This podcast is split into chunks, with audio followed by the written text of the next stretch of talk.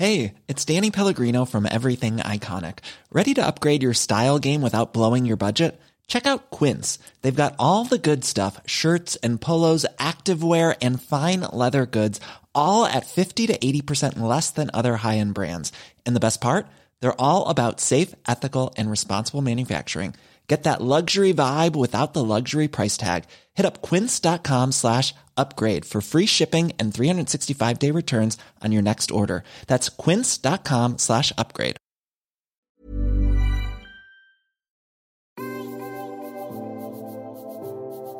A priori, c'est tu connais le sujet, puisque le sujet c'est toi, ta vie, ton œuvre.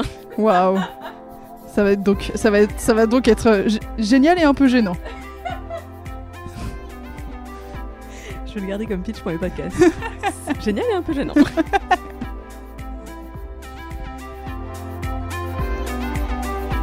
Bonjour et bienvenue dans ce nouvel épisode des Impertinentes. Cette semaine, je suis allée tendre le micro à l'illustratrice et BDiste Si, CY, dont vous connaissez peut-être déjà le travail. Elle est l'autrice des bandes dessinées Le vrai sexe de la vraie vie, dont le premier tome est sorti en 2016 et le deuxième en 2018.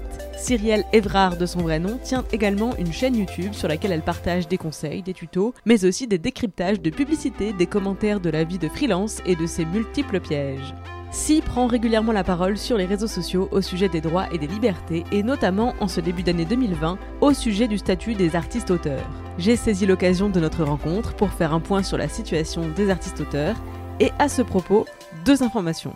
La première, c'est que cet entretien a été enregistré en février, à une époque où l'on pouvait encore être invité dans le salon des gens et commenter leur décoration intérieure. C'est fort plaisant à réécouter par ces temps de confinement. Depuis notre rencontre, il y a eu du nouveau au sujet du rapport Racine, ce qui m'amène à ma deuxième information, c'est que si la question du statut des artistes-auteurs a éveillé votre intérêt ou votre curiosité, sachez qu'un épisode d'Activiste arrive dans les prochaines semaines en compagnie de Samantha Bailly, présidente de la Ligue des auteurs professionnels. Enfin, un dernier point. Pendant cet entretien, Si annonce la sortie de sa prochaine bande dessinée, Radium Girls, pour avril 2020. Pandémie oblige, cette sortie a été reportée à août 2020.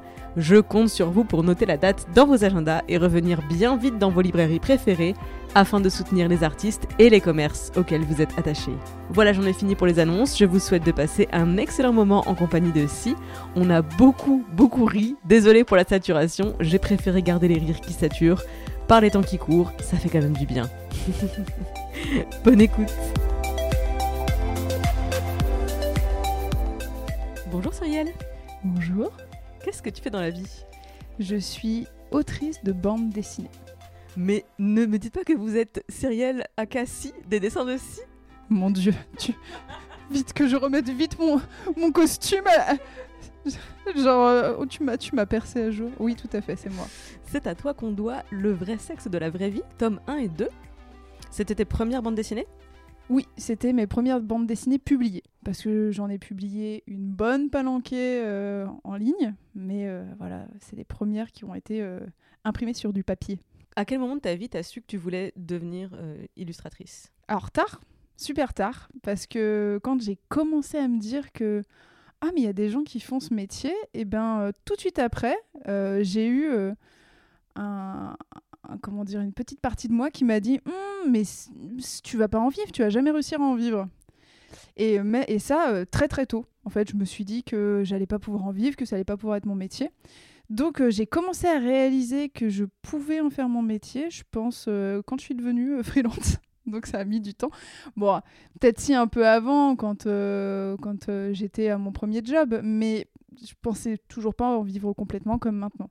Donc on va dire qu'il n'y a pas si longtemps que ça. Et je pense encore maintenant que c'est quelque chose qui peut s'arrêter, tu vois. Genre, potentiellement, là j'en vis, mais j'en vivrai peut-être pas dans 6 ans, 7 ans, même euh, dans 2 ans, parce que j'ai aucune visibilité. Alors on va y revenir, mais avant tu disais c'est euh, que tu te disais je peux pas en vivre, mais c'est quelque chose que tu te disais ou que le reste du monde te renvoyait? Je pense que c'est la société qui me le crie à la gueule, mais. mais.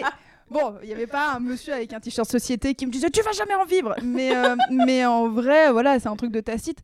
Euh, je peux même pas dire que c'est mes parents parce que mes parents m'ont toujours euh, poussé dans ce sens-là. Ils m'ont jamais dit ne, arrête de dessiner ou des choses comme ça. Par contre, il y a quand même un truc tacite, c'est que mes parents m'ont dit bah ah, t'aimes le dessin, bah peut-être fais graphisme, comme ça, euh, bah, tu pourras, ça pourra te faire une première porte. Et, euh, mais je pense que toute seule, je me suis, enfin toute seule et la société en l'occurrence, euh, je me suis dit, bah si je veux pas finir sous un pont, il va falloir que je trouve un autre métier.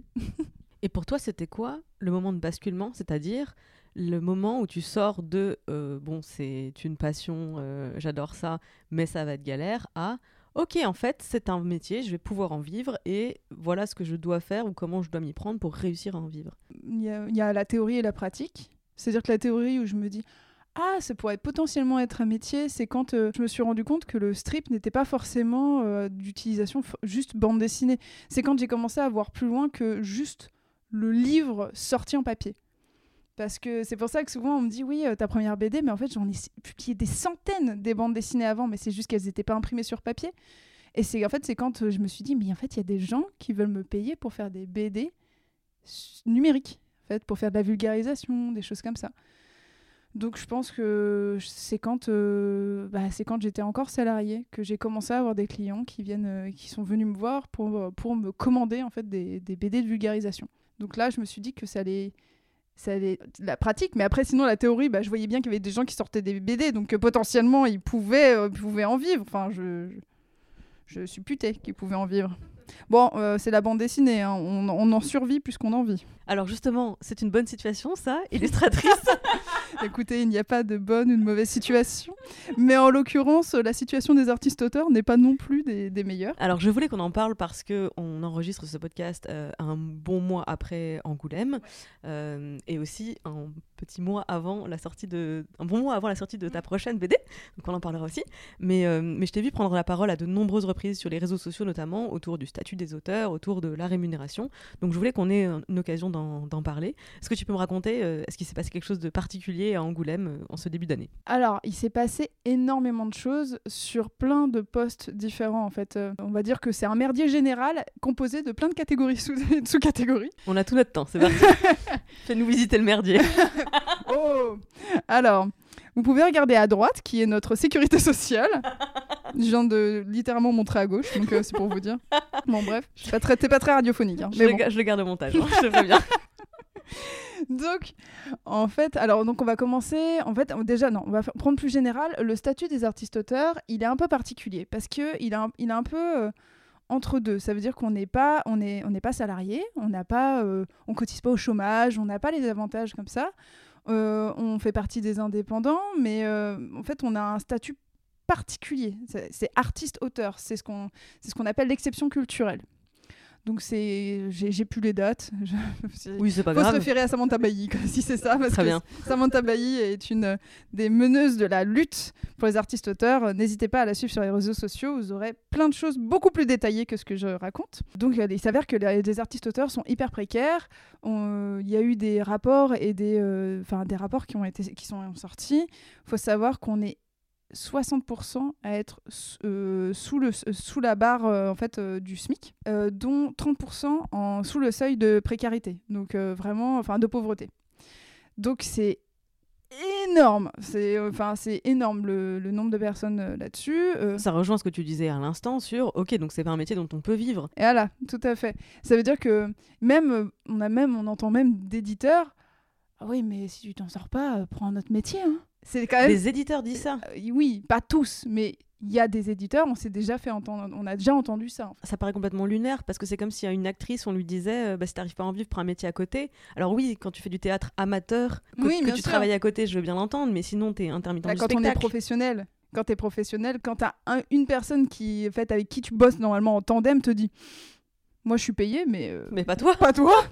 c'est un peu bon. Tu te dis, euh, tu, te fous de qui quoi Donc euh, donc c'est très compliqué, c'est un contexte euh, très tendu aussi sur plein de choses. Ça veut dire que ça a beaucoup bougé pour les artistes auteurs là récemment, comme ça a beaucoup bougé pour les cheminots. Là il y a beaucoup de choses qui bougent. Enfin ça n'a pas à bouger, c'est ce qui, est en train de, on est en train de remuer la merde quoi. Enfin c'est vraiment ça. Et le gros le gros point fort, ça a été la sortie du rapport Racine, qui est un rapport qui a été commandité depuis un bon bout de temps euh, et, en fait, euh, le rapport Racine, c'est un monsieur hein, qui s'appelle Racine, Bruno Racine. ça n'a pas été, pas, euh, ça a pas été donné comme ça, et, et qui met, qui fait un état des lieux sur la situation des artistes auteurs, pas sur la chaîne du livre, pas sur les éditeurs, mais sur les artistes auteurs. On n'en avait encore jamais eu. Tout le monde s'était intéressé à la santé de la chaîne du livre, des choses comme ça, les acteurs et tout. Mais la base même d'un livre, c'est l'auteur. On n'avait jamais eu aucun rapport là-dessus. Donc attends, c'est la première fois qu'on fait un rapport sur la situation précise des artistes-auteurs. Oui, il y Et artistes-auteurs, c'est à la fois les auteurs de romans, de livres, mais aussi illustrateurs de bandes dessinées, ça. scénaristes de bandes dessinées. Et tu peux même regrouper dedans euh, les photographes, les scénaristes. Et il me semble que les vidéastes vont commencer à être dans les artistes-auteurs. Enfin voilà, donc euh, ça, ça regroupe énormément de monde. C'est les gens qui sont quelque part à l'origine de la création de ce type de projet artistique. Tout à fait, c'est les personnes qui récupèrent du droit d'auteur. Parce que tu disais tout à l'heure, euh, une BD peut exister euh, en ligne sur des blogs, euh, Mm. un livre peut être auto-édité, Oui. c'est pas du tout la même chaîne, mais en fait, l'histoire, elle peut exister sans les autres maillons de la chaîne. En revanche, le livre ne peut pas exister sans l'artiste-auteur. Et non, J'ai compris. et non. Donc voilà, c'est euh, c'est ça. Et en fait, ça, le problème, c'est que ce rapport, il fait un état des lieux qui gêne beaucoup de monde. Mais alors, vraiment beaucoup de monde. Et qui crée une levée de bouclier, sauf que c'est bien parce que ça remue vraiment. Et, euh, et ça a permis euh, bah, de. Alors, Alors d'abord, l'état des lieux, tu parlais de, de 60% des artistes-auteurs qui sont en dessous du SMIC, Ouais. 30% en dessous du seuil de pauvreté, Ouais. qui doit être en France à 800 euros. quelque oui, quelque enfin, chose c'est comme ça. J'ai pas le chiffre, mais Oui, c'est- plus bas que le SMIC, Oui. ça c'est clair. Est-ce qu'il y a d'autres points euh, qui Oui, de il y y a une euh, très grosse, comment dire, un très gros lièvre qui a été levé, c'est que en fait, donc la sécurité sociale des artistes-auteurs, en fait, la- les organismes qui prélèvent les cotisations, ça s'appelle la MDA, donc la Maison des artistes, et la GESA. En fait, ils se sont partagés une partie des artistes-auteurs chacun. La Maison des artistes a fait son taf pour les cotisations. Il s'avère que la GESA ne l'a pas fait pendant 40 ans. Mais c'est-à-dire? Ça veut dire qu'il y a 190 000 auteurs qui ont été amputés sur leur retraite et que bah, ça peut varier de quelques trimestres qui n'ont pas été prélevés à 10 ans. C'est-à-dire qu'il y a des artistes-auteurs qui prennent leur retraite et qui se rendent compte qu'ils ont cotisé toute leur vie. Et en fait, non. Mais enfin, comment c'est possible? Enfin, Eh bah, Alors en fait, c'est très simple parce que beaucoup de gens disent mais, mais c'est scandaleux, mais, mais enfin, ils ont, les artistes-auteurs, ils sont assez stupides pour pas regarder qu'il n'y a pas la ligne euh, de cotisation vieillesse sur votre, euh, sur votre relevé. Eh ben, c'est pas si simple que ça. Déjà qu'ils regardent ses fiches de paye pour vérifier qu'il y a bien la ligne de la Oui, cotisation retraite. c'est bon, balaye devant ta porte, ok? Un Jean-Mi?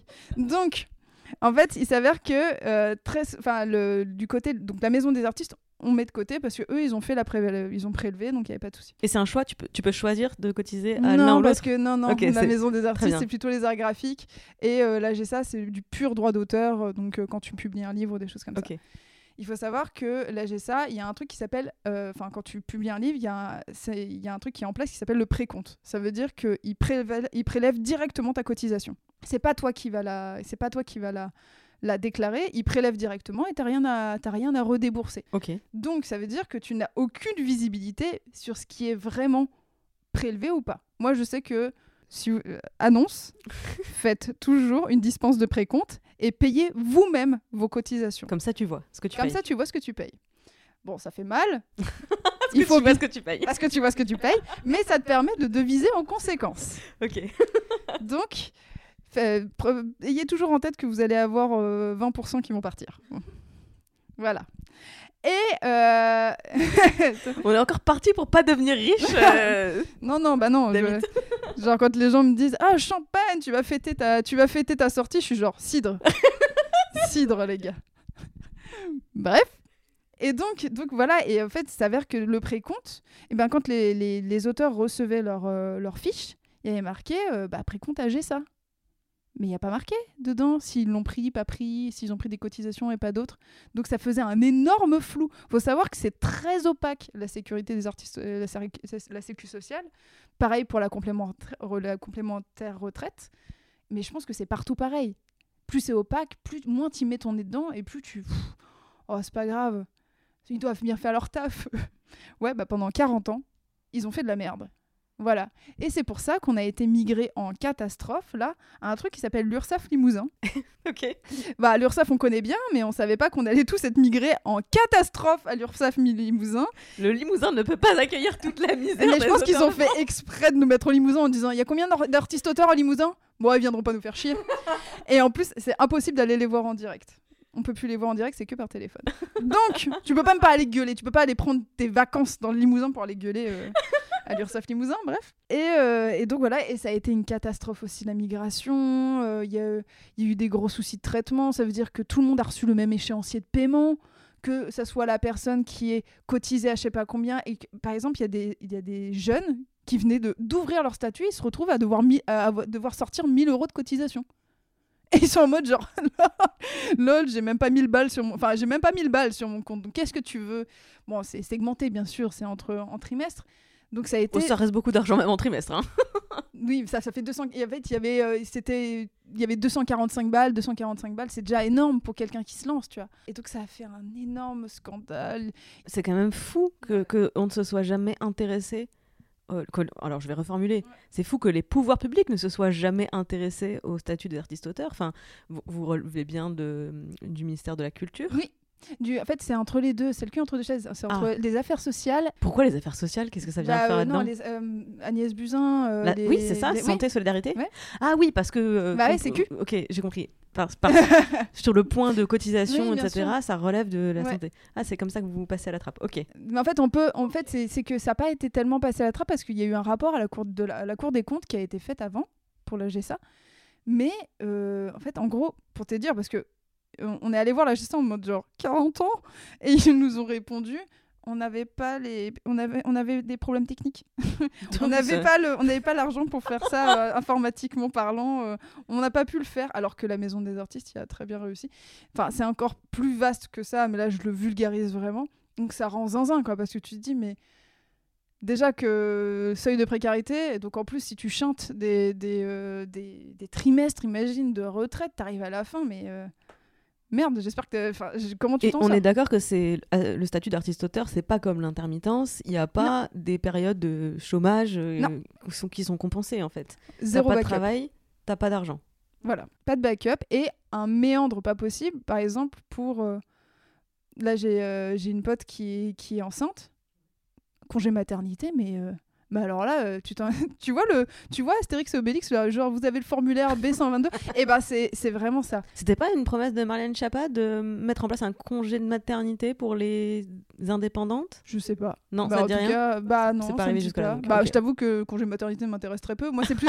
mais en fait, euh, après, c'est euh, c'est plus, euh, par exemple, aussi pour la congé maladie. hein. Enfin, moi, sincèrement, si je suis malade pendant trois jours, bah, j'abandonne l'idée tout de suite d'avoir d'avoir un, un- comment dire, euh, posé un congé maladie. C'est pas possible parce que je sais que ça va me prendre plus d'énergie que ce que j'en ai. Donc, euh, à la limite, si je me pète une jambe, peut-être que je vais m'y intéresser, mais c'est juste si je me pète une jambe, tu vois. Genre le congé maladie, faut pas y penser, le- on n'a pas de backup de chômage, enfin donc c'est très compliqué euh, à mettre en place. Alors, est-ce que ce rapport euh, Racine comporte des aspects encourageants ou positifs? Est-ce qu'il y a des pistes de solutions qui sont avancées pour peut-être enfin, que ce- ça devienne un vrai statut? Parce que là, j'ai juste l'impression que c'est un titre et c'est un titre. Alors en fait, il y a 23 recommandations. Ah, quand même. Il y a 23 recommandations. Oui, quand même. Euh, Ils ont bien taffé quand même. Monsieur Racine a Ok, beaucoup Bruno. travaillé. Et, euh, euh, et en fait, il y a, il y a 23 recommandations que je vais pas toutes lister là parce qu'en l'occurrence, elles ont été très bien euh, synthétisées parce que le rapport Racine, c'est une. euh, c'est bon, c'est je sais plus combien de pages, 140 pages de trucs un peu obscurs parce que c'est forcément faut être c'est très dense. Tous les syndicats sont en train de s'évertuer à le simplifier, à le, à le synthétiser, etc. Et euh, c'est, je crois que c'est sur euh, la charte des auteurs et illustrateurs jeunesse, donc sur l'in- l'Instagram. Eh ben, vous pouvez aller voir et il y a les 23 euh, recommandations qui sont synthétisées pour expliquer vers quoi ils veulent mener, etc. Et, et oui, il y a- plein de choses qui vont être mises en place. D'ailleurs, aujourd'hui, il y a euh, aujourd'hui donc nous sommes nous sommes quel Nous jour? sommes mardi 18 février. Mardi 18 février, euh, Franck Riester, donc euh, ministre de la Culture, a fait une allocution là au ministère de la Culture pour présenter le calendrier des, des avancées en fait, des, De mise- propositions mise en de place. mise en place, tout à fait, de la mise en place des des, bah, des propositions quoi. Donc là, je sais pas, j'ai pas de retour encore parce que forcément ils y sont encore. Les syndicats, ils sont encore. Puis ben on va voir en fait. C'est- en fait c'est juste que c'est la première fois que euh, un ministre s'y intéresse autant. Euh, Enfin, c'est pas la teuf non plus, mais c'est la première fois qu'un ministre se penche sur la question en disant ah oui, il y a quelque chose à faire. Enfin, on a de l'espoir quand même, tu vois, genre que, que les choses se bougent et qu'ils le fassent vite avant que le quinquennat se finisse. C'est surtout ça. Oui, j'allais dire, euh, je crois que pendant ce quinquennat, pour réussir à obtenir une avancée, il faut surtout attirer l'attention du président de la République. Emmanuel Macron était à Angoulême. Est-ce que ça a joué? À ton avis, je te demande ton avis évidemment. Je sais pas du tout parce que ça a été. Alors, je pense qu'il y a sur la symbolique, ça faisait 30 ans qu'il n'y avait pas eu un président qui était venu à Angoulême. Enfin, qui est pour le festival. Bon, euh, il me semble que c'était bien 30 ans. Ça se trouve, je dis une connerie. Mais c'était il y a très longtemps. Je ferai du fact-checking. voilà. Et, euh, et euh, donc, sur la symbolique, oui, effectivement, c'est important.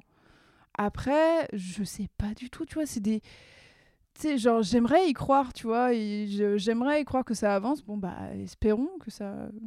Peut-être, peut-être pas, on verra bien. En fait, on verra bien sur ce, qui va, ce qui va passer, euh, si, ce qui va être. Nous, ce qu'on veut, c'est que l'intégralité des recommandations du rapport Racine soit appliquée. Concrètement, ça voudrait dire quoi pour quelqu'un comme toi? C'est-à-dire, qu'est-ce que tu espères voir mis en place en France pour que ben, tu, ne dises pas ce que tu as dit en introduction, à savoir je sais pas si je vais pouvoir continuer à en vivre, ça peut s'arrêter du jour au lendemain. Et ben effectivement, euh, j'ai, je parenthèse, mais j'ai entendu aussi euh, Pénélope Bagieux euh, prendre la parole sur le sujet.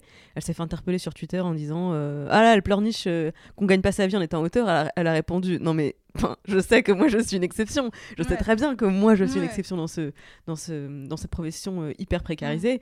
Donc euh, oui, comment, enfin, qu'est-ce que tu espères qu'il soit mis en place dans les mois et les années à venir pour que vous ne soyez plus globalement une profession aussi précarisée? Alors déjà, puis en plus j'ai envie de dire, Pénélope, elle, est là où elle est maintenant mais elle en a chié comme tout le monde au début. Donc au bout d'un moment, moi, je, enfin, effectivement, elle a eu une évolution euh, gigantesque et, et, vraiment géniale. Et c'est génial aussi qu'elle prenne la, prennent part encore maintenant en ayant cette position-là. Moi, ce que j'aimerais, alors déjà, il faudrait régler tout le bordel avec la Sécu et désopacifier, vraiment désopacifier tous les soucis qu'il y a, euh, genre là, par exemple, avec la Sécu, les euh, complémentaires retraites, etc., pour remettre d'équerre. Ça, c'est au court terme. Remise à plat transparence. Remise à plat sur transparence. Les cotisations euh, voilà. sociales, santé, retraite. Il y a aussi une demande d'élection professionnelle pour qu'on soit sur les. les en fait, que les auteurs élus aillent siéger pour en fait leur avenir. Parce que pour le moment, il n'y a personne, il n'y a aucun auteur élu autour de la table. Il y a ce qu'on appelle les OGS, qui sont les organisations de gestion collective.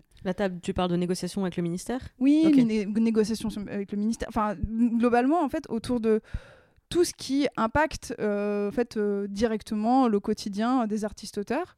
Par exemple, euh, quand il y a eu des revalorisations, en fait, ça c'est très pointu tout ça, mais quand il y a eu une demande de revalorisation, donc en gros, quand en fait, la complémentaire retraite, c'est un obligatoire. Ça s'appelle l'IRSEC. Il a fallu passer un pourcentage. Ils ont voulu passer un pourcentage de 4%. En fait, c'était pas obligatoire. Et ils ont voulu tout de suite le mettre à 8% en disant Bon, bah maintenant, on va rendre obligatoire et ça sera à 8%. Sauf que euh, aucun auteur ne pouvait l'assumer. C'était presque un mois de salaire. Tu te rends compte 8%.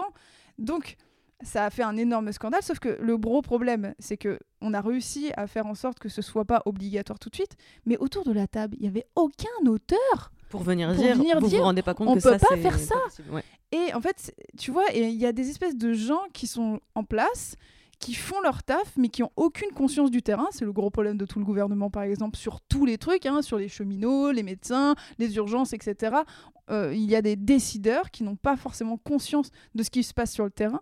Donc nous, ce qu'on voudrait, c'est des élections professionnelles déjà pour faire venir des auteurs autour des tables, etc. Ça, c'est hyper important. Euh, pas être représenté par des gens qui ont aussi leurs intérêts à défendre, parce qu'il y a des gros problèmes de lobby, etc.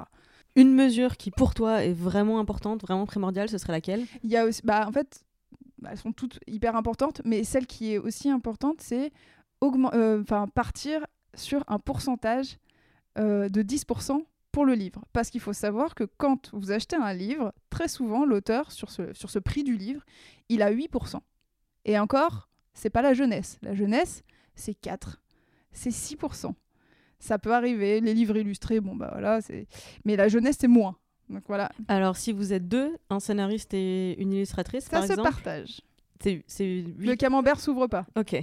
C'est pas chacun 8%. Non. Ok. Oh non Et c'est pareil pour l'avance. J'ai l'impression d'avoir d'une énormité alors que bon. Non, non. d'accord. non, mais c'est non, mais c'est logique. C'est logique ce que tu racontes. C'est si on est plusieurs, et ben en fait non. Si on, si on est plusieurs, on n'ouvre pas le camembert. Le camembert il est fixe et vous vous partagez dedans. Faut pas faut pas oublier que souvent ça peut arriver qu'il y ait scénariste, dessinateur et coloriste. Mais en plus, c'est même pas même temps de travail parce que je veux dire, euh, moi je peux inventer une histoire et en quelques jours je- j'ai fait Non. le scénario.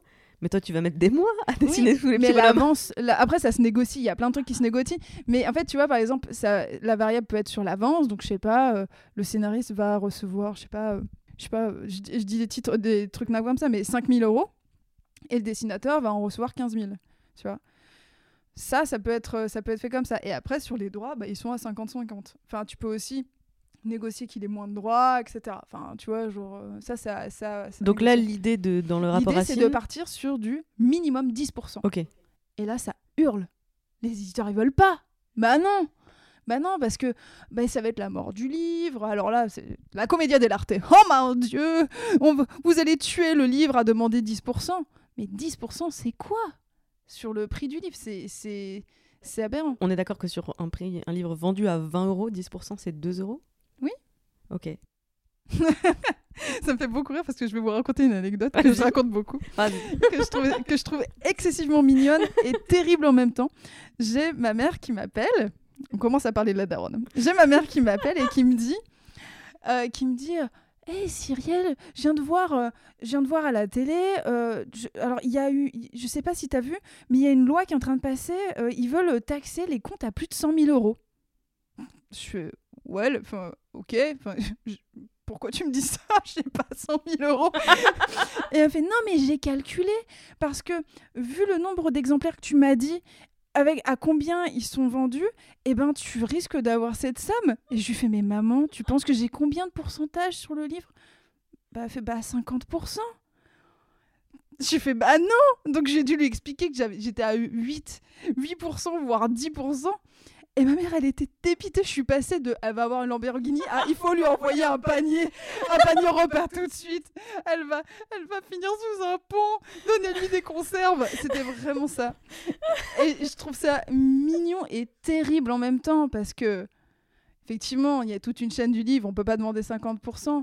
Mais c'est ce que beaucoup de gens pensent, tu vois. Genre, ah bah, c'est toi qui l'as écrit. Bah, tu devrais avoir le meilleur pourcentage. Ok, donc euh, effectivement une, une mesure sur la rémunération Mm. euh, des auteurs et des autrices. Alors, tout ceci était très intéressant et Mm. merci beaucoup. Je vais conclure par une question importante à qui je renvoie toutes celles et ceux qui vont avoir, euh, enfin qui sont jeunes auteurs, autrices, euh, illustrateurs, illustratrices, qui vont avoir plein de questions, vont s'intéresser à leur statut, plutôt que dans TDM. J'en ai déjà beaucoup. voilà. À qui est-ce que, vers, vers qui peuvent se tourner tous ces gens, ces artistes pour Alors, il y a euh, euh, un super syndicat qui s'appelle la Ligue des auteurs professionnels, qui s'est euh, euh, fait il y a deux ans, même peut-être un peu plus, qui est dirigé par Samantha Bailly. La Ligue des auteurs pro, ils font un taf de ouf, de vulgarisation, etc. Suivez-les sur les réseaux sociaux, vous serez les premiers au courant des statuts, etc. Après, je sais pas s'ils vont répondre en DM, mais déjà, en fait, renseignez-vous. Et puis, ça fait peur hein, quand on dit syndicat, mais en fait, parce qu'on a l'impression que c'est vieille lutte, euh, lutte ouvrière, machin. Mais c'est alors déjà, Ça c'est très, bien, c'est très bien la lutte ouvrière. Et puis c'est très. Et, mais c'est juste que, en fait, ils, sont là pour œuvrer pour nous. Donc euh, voilà, moi, euh, si, vous, si vous êtes en quête de réponse, suivez la Ligue des auteurs pro. Merci beaucoup pour tout ça. Avant de passer au questionnaire des impertinentes, est-ce que t'as pas un nouveau projet qui va pas tarder à sortir? Oui. Est-ce que tu peux nous en dire un peu plus? Oui. Alors ma prochaine BD, elle s'appelle Radium Girl. Elle sera éditée chez, elle est éditée chez Glénat et elle va sortir le 29 avril prochain. Et, euh, et j'imagine que je te parle, je te dis de quoi ça parle. Mais s'il te plaît, s'il te plaît, ne fais pas durer Non. le suspense plus longtemps. en fait, ça parle donc de, des Radium Girls, qui sont euh, des femmes, euh, en gros, qui ont peint des cadrans de montre, donc les chiffres des cadrans de montre, avec une peinture au radium. Donc, alors pour t'expliquer un peu, pour te planter le décor, faut savoir que, en fait, euh, début du 19e, Marie Curie découvre le radium. Là, les gens pètent un câble, en mettent partout.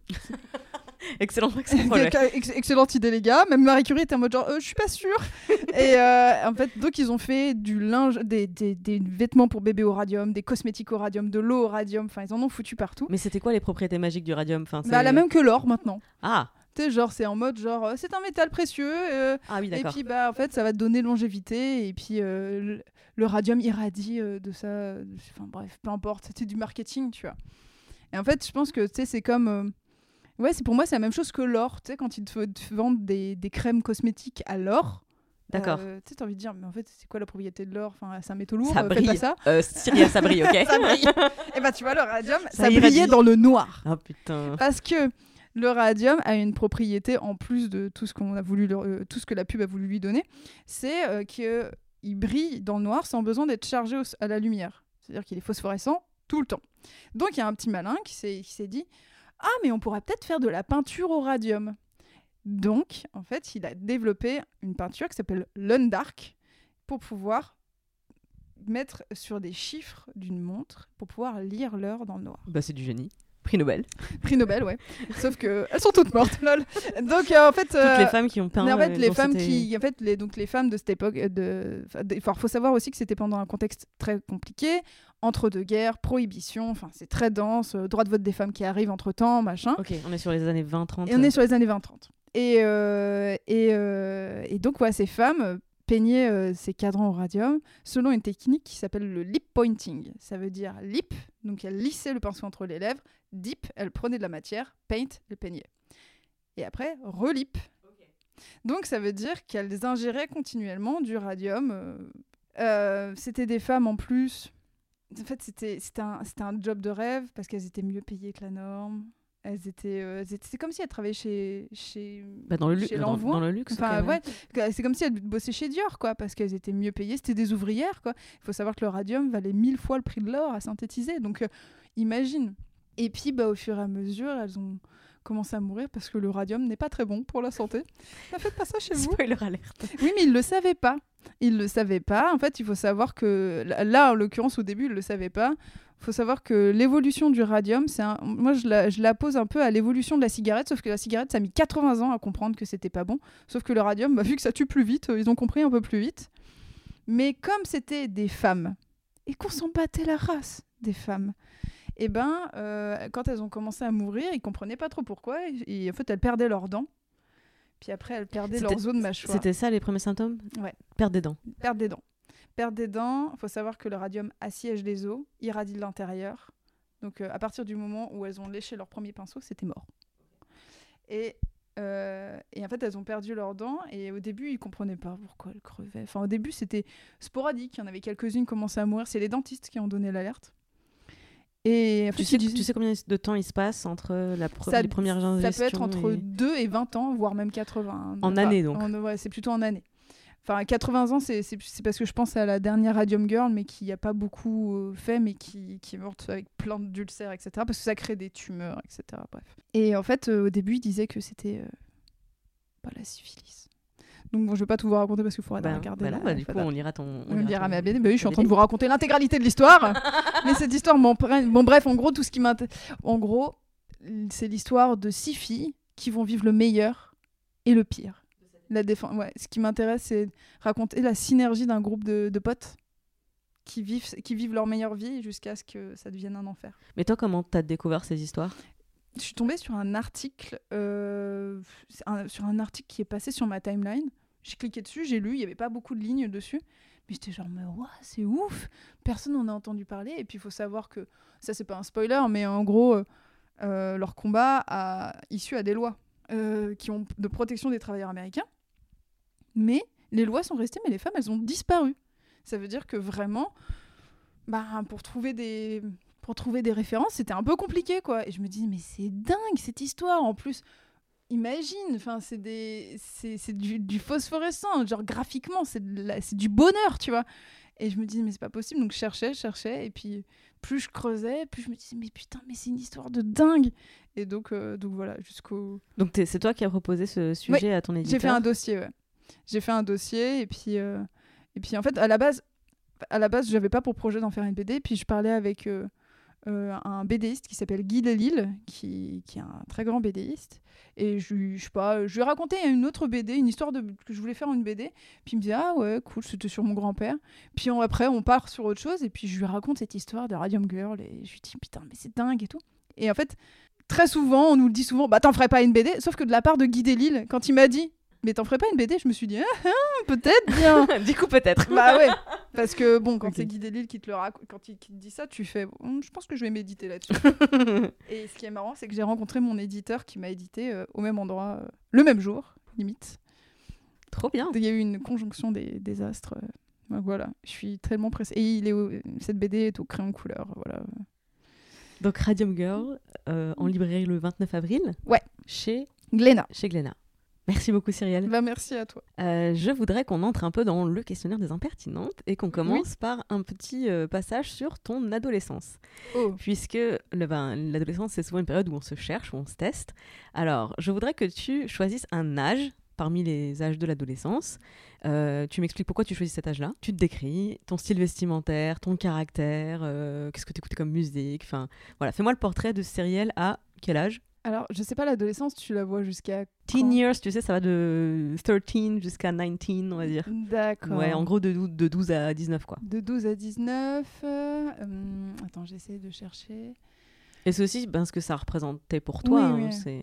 Alors, en fait, je peux peut-être raconter. euh, Il y a un, ouais, un moment charnière. Euh, en gros. En fait, j'ai pas envie de faire pleurer dans les chaumières. Parce qu'il faut pas déconner, j'étais quand même très bien.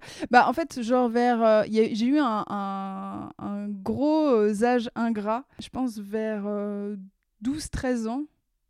12-13 ans, ouais.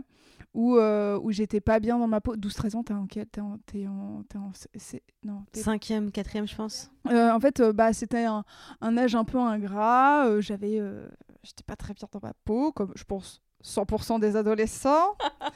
Euh, j'ai, euh, j'ai euh, du surpoids. Je suis pas très bien dans ma peau. Je me, mon corps change et en même temps, je suis pas très bien. Dans le sens, quand je dis que j'ai du surpoids, c'est que j'ai pas été stigmatisée en tant que, du moins, je l'ai pas ressenti comme la petite grosse qui, qui fait chier. J'ai pas ça, mais ça m'a créé, moi, en l'occurrence, moi, des soucis de santé qui ont pris de la place. Qui, donc j'avais un, j'ai eu très peu de temps après un corset orthopédique qui a pris beaucoup de place dans ma vie. et euh, après, j'avais des lunettes, j'avais des bagues, j'avais une coupe au bol. Ouais, je vous dis, hein, c'était mm, misquine. Euh, j'avais un pantalon en velours côtelé moutarde, je m'en souviens très bien. Et un sweat à capuche avec, euh, je sais pas si tu te souviens de ces marques-là, c'était des, des petits personnages habi- habillés en baggy, je sais plus. je plus. DDP. Ouais, ou un truc du genre, ouais. Imagine euh, le, le pantalon en velours côtelé avec le sweat DTP. J'imagine d'autant mieux que j'avais moi-même un pantalon en velours côtelé bleu. Ah, ah, on adore. je t'assure que le jour où j'en rachète, je me dis. En fait, je suis même pas, je suis même pas à l'abri d'en racheter un parce que ça va devenir vintage et je vais faire. Hum, c'est joli ce petit J'ai toujours le mien. Je ne rentrais pas dedans, bien sûr. Oui, bon, bah, J'avais voilà. 12 ans. Et donc voilà, j'ai eu des, j'avais, euh, j'avais ça, j'étais pas très bien. J'avais pas du tout, bon, c'est euh, sans deck, mais j'étais, j'avais pas du tout le même caractère que maintenant. Euh, j'avais l'impression d'être, de donner, de donner, comment dire, comment dire. Je me faisais bouffer littéralement par mes amitiés et je choisissais très mal mes amis où j'avais, j'avais l'impression d'être, comment dire, euh, ah, tu sais, t'as des gens qui brillent, tu vois et que quand tu te rapproches, tu te brûles. Et ben voilà, moi je me, je me brûlais, puis j'allais, je me relevais, je voyais une autre meuf qui brillait, je me brûlais. Donc c'était un peu ça qui continuellement se faisait. T'as Ah. tes- les mouches dans les films là qui vont sur le néon. Ouais. Là. Tout à fait, je suis celle qui va se cramer la gueule en faisant Ah, c'était super Et ça a duré très longtemps parce que ce, ce genre de cycle, on, on peut croire qu'on apprend beaucoup, mais en fait non, il faut quand même se péter la gueule plusieurs fois. Ça a continué, je, je, j'ai- je pense que ça a continué jusqu'à mes études supérieures, où là j'ai fait bon, j'en ai un peu ras le cul maintenant. Mais, euh, mais voilà, donc euh, au niveau des amitiés, c'était un peu compliqué. Et puis, euh, et puis voilà, et puis sinon je, je dessinais, je dessinais, j'étais très nulle en piano. Mes parents s'évertuaient à me payer des cours de piano et j'étais nulle à chier. Et ils me disaient, en plus ils ont dû se subir des, des gammes et des gammes pas possibles, très mal, très mal, euh, très mal faites. Bref. À 12-13 ans, comment tu te projetais dans la vie? Est-ce que tu te disais déjà, ok, il va falloir que je trouve un travail, que je gagne ma vie, ou c'était très très loin et tu avais des rêves totalement différents? Et bah c'est marrant parce que moi j'ai toujours eu la peur euh, de manquer d'argent quand j'étais petite. Maintenant, je suis beaucoup plus détendue parce que j'ai la main sur mes finances, mais j'avais toujours peur que mes parents manquent d'argent et en plus euh, moi, j'ai vécu dans un, dans un, dans un environnement euh, ultra privilégié. Hein. J'ai jamais manqué de rien. mes parents sont même plutôt aisés. vraiment, donc mes parents même ils comprenaient pas parce qu'à chaque fois qu'ils voulaient m'acheter un truc, je disais non, vous allez plus avoir de sous. Ils me disaient mais, mais, mais, mais on lui a fait est-ce qu'on lui a fait croire un truc comme quand on n'avait pas assez d'argent C'est un Kinder Surprise mais oui, c'est envie de dire calme-toi. Et je, je sais pas, il y avait, j'avais ce peur de ce manque euh, constant, etc. Et puis bah après euh, aussi, c'est marrant parce que j'ai, je lisais beaucoup de BD et tout, mais au début je, je me disais que j'aimais bien faire de la BD, mais bon c'était un peu euh, au loin. Moi, ce que- le, tra- le travail que j'ai voulu faire tout de suite, c'était restauratrice d'œuvres d'art. Ah ouais Ouais. Genre, je le dis souvent, j'avais vu une pub pour des Raffaello où t'as une meuf qui, qui, qui restaure un ange. Et j'avais dit à mon père, je veux faire ça. Et il m'avait dit manger des Raffaello. Et j'ai fait non, par la meuf, euh, elle fait un truc là, c'est quoi son métier euh, elle? Ah, restauratrice d'œuvres d'art. Voilà. Non, j'aurais pu manger des Raffaello, mais euh, non, j'aime pas ça, c'est dégueulasse. Mais voilà. Aujourd'hui, qu'est-ce que tu penses de l'ado que t'étais à cette époque? Quel regard tu portes sur elle? Bah, t'as toujours un regard, euh, un regard un peu attendri. Je pense que si je me regarde, en fait, tous les ados me procurent la même sensation, c'est ce malaise. Tu sais, tu, par empathie, tu fais, Oh, tu vis une sombre période, mais t'inquiète, ça va se passer. Mais vraiment, je pense que j'aurais même cette boule de malaise où tu sais pas trop quoi faire de ton corps, il est trop grand pour toi, et en même temps t'as des stars, et en même temps t'as les hormones qui t'explosent euh, pour, euh, pour certains ou certaines. Moi, j'avais envie de niquer la terre entière, mais vu que, excuse-moi. Au bout d'un moment, faut être honnête.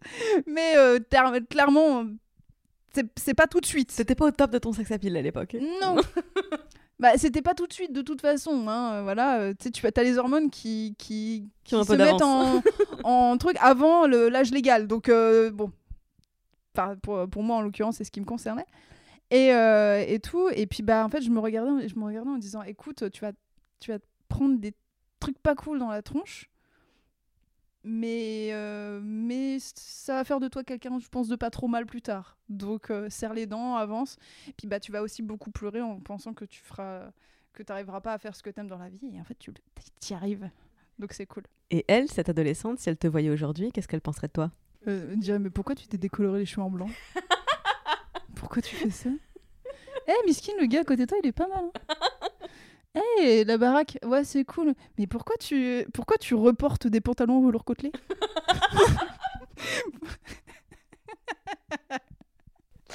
J'aimerais trop pouvoir filmer cette rencontre.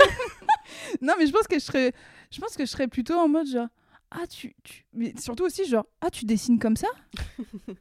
Pourquoi tu utilises des crayons de couleur? T'aimais pas ça? C'est vraiment, je pense qu'il y aurait vraiment un truc de d'incompréhension. Et, euh, et moi, j'arrêterais pas de faire, Chut je te tais. Et tu vas manger des brocolis. Tu vas aimer ça en plus. T'as changé, Cyrielle. T'as changé depuis tes 12 ans. Oh là oui. Et heureusement. Alors, je te propose qu'on passe à la euh, troisième partie de l'interview, Mm. euh, où c'est un choix. Ouais. Parce que je vais te proposer soit de parler de ta zone de confort, comme Mhm. si c'était une pièce dans ta maison, et tu me l'as fait visiter, hein, comment tu... qu'est-ce qu'il y a à l'intérieur, à la Mm. fois des meubles physiques Ouais. euh, et des choses immatérielles, comme Yes. des principes de vie, des souvenirs, des leçons, des choses comme ça. ok? Soit on fait le film de ta vie.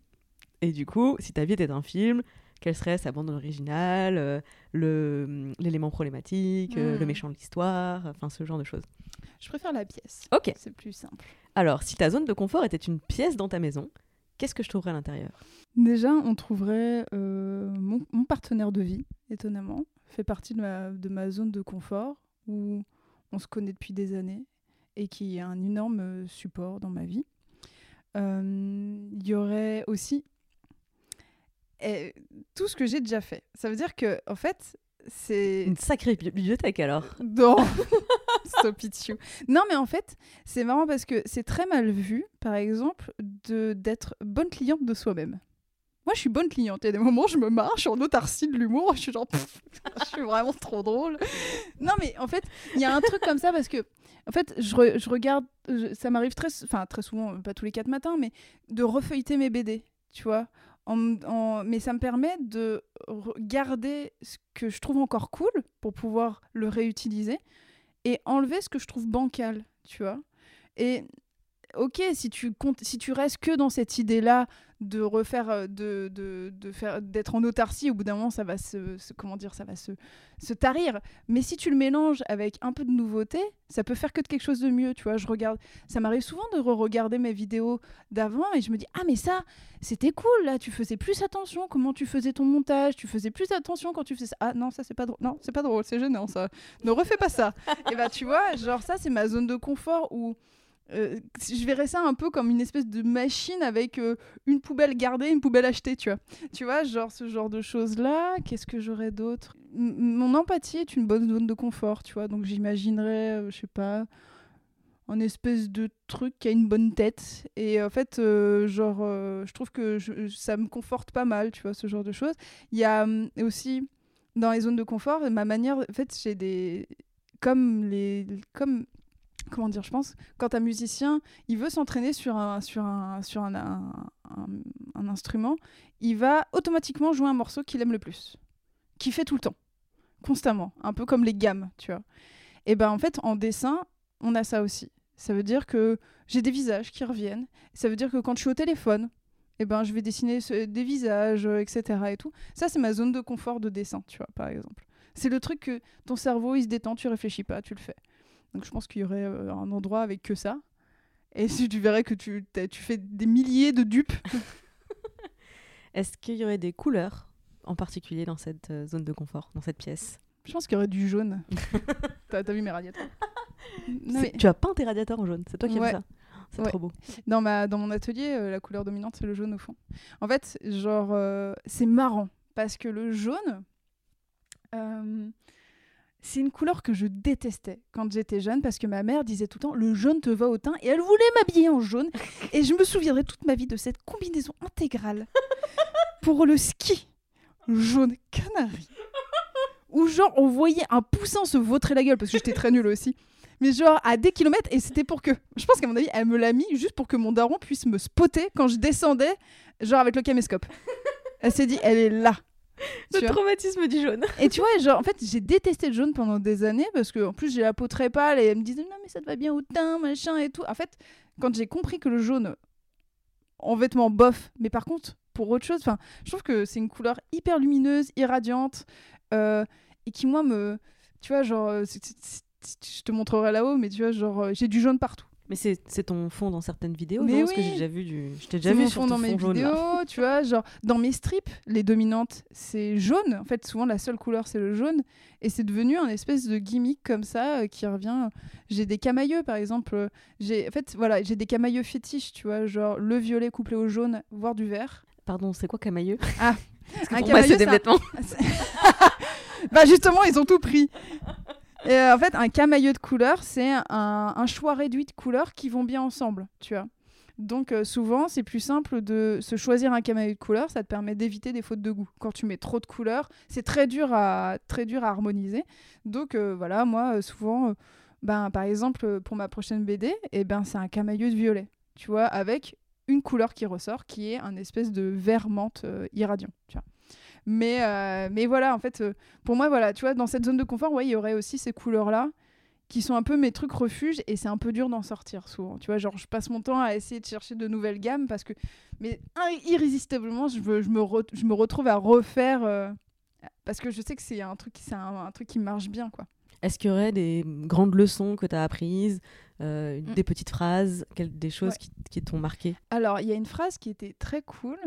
Euh, Alors, attends, est-ce qu'il y en a plusieurs? Euh, Il y avait une phrase euh, qui... sortie de son contexte complètement, qui n'a pas tellement euh, d'intérêt, mais je l'ai lue sur, ou je l'ai écoutée sur un podcast de Eleanor Bridge, qui elle-même était une leçon qu'elle avait tirée d'une autre meuf. Donc, autant te dire la déperdition d'informations. Peut-être que c'est pas du tout ça qu'elle avait dit à la base, la meuf. Passez-vous les leçons. Voilà, en fait, elle disait euh, si tu veux qu'on se, se souvienne de toi, aie un look inoubliable. et ça n'a aucun rapport, mais en l'occurrence, depuis que je me suis teint les cheveux en blanc, je sens que ma confiance en moi, donc ça fait un bon bout de temps, hein, ma confiance en moi a été boostée parce qu'en plus, on te repère direct. Euh, et puis, il y a un truc de genre. euh, je sais pas, il y a vraiment l'apparence est importante sur ce truc-là, tu vois. Genre, d'ailleurs, je, tends potentiellement à me repartir sur ma couleur naturelle et j'en chie. Parce que je sais que c'est une zone de confort, mes cheveux. Parce que je sais que je suis. Je suis c'est, on me repère comme ça, ça veut dire perdre une identité, tu vois, c'est compliqué. Et puis, Bah, avait- totalement, parce que je- Bah ouais. moi je me souviens on- quand on a commencé à travailler ensemble, t'avais pas les cheveux blancs j'avais un carré en et t'avais pas les cheveux si courts. Je Non. ne me souviens pas de toi avec les cheveux euh, plus longs. Ouais, bah, j'avais un carré, il y avait. euh, je pense qu'il y avait. Il y, a, un- il y a une vidéo qui existe encore. euh, où je, je- je fais Oh. Allez pas chercher.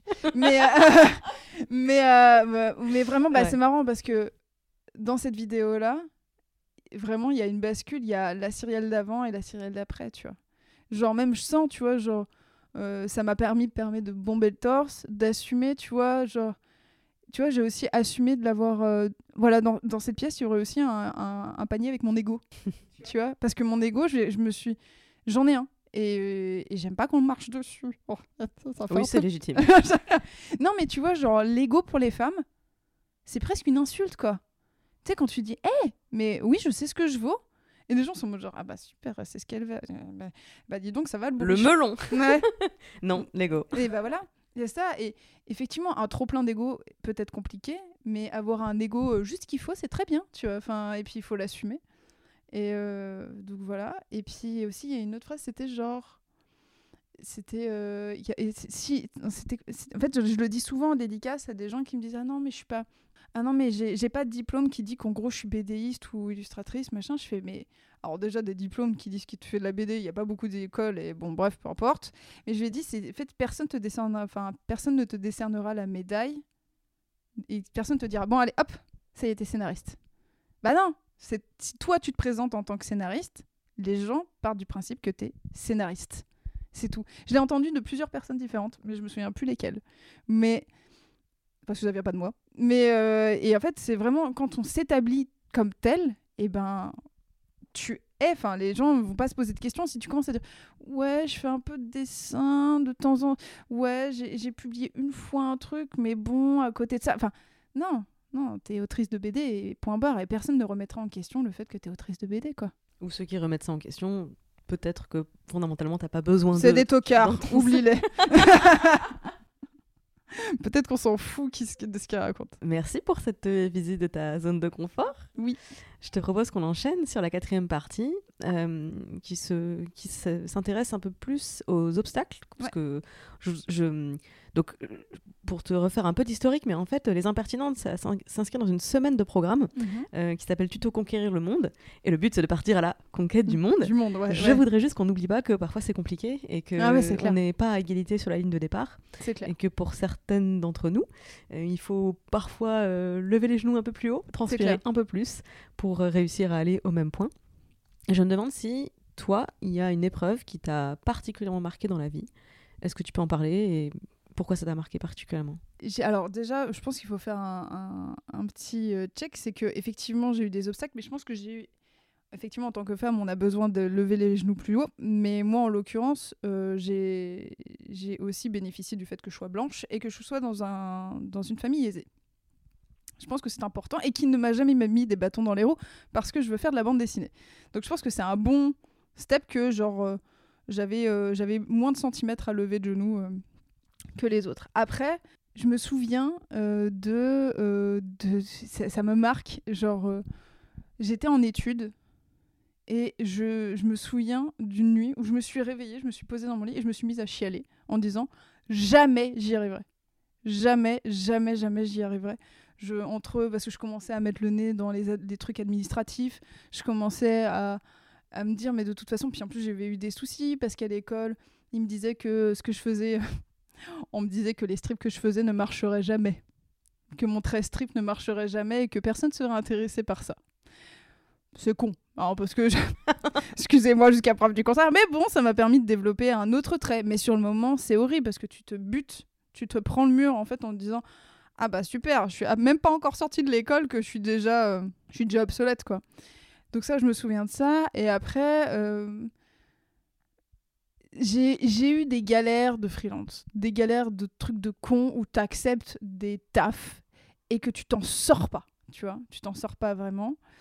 Euh, donc bon bah ça on l'a tous vécu ou quand tu sous-devises et que tu, tu te dis putain ça me coûte à moi de travailler mais j'ai pas eu des ah si. Si. Attends. Si euh, j'ai vécu un épisode c'était avant mon avant qu'on se rencontre.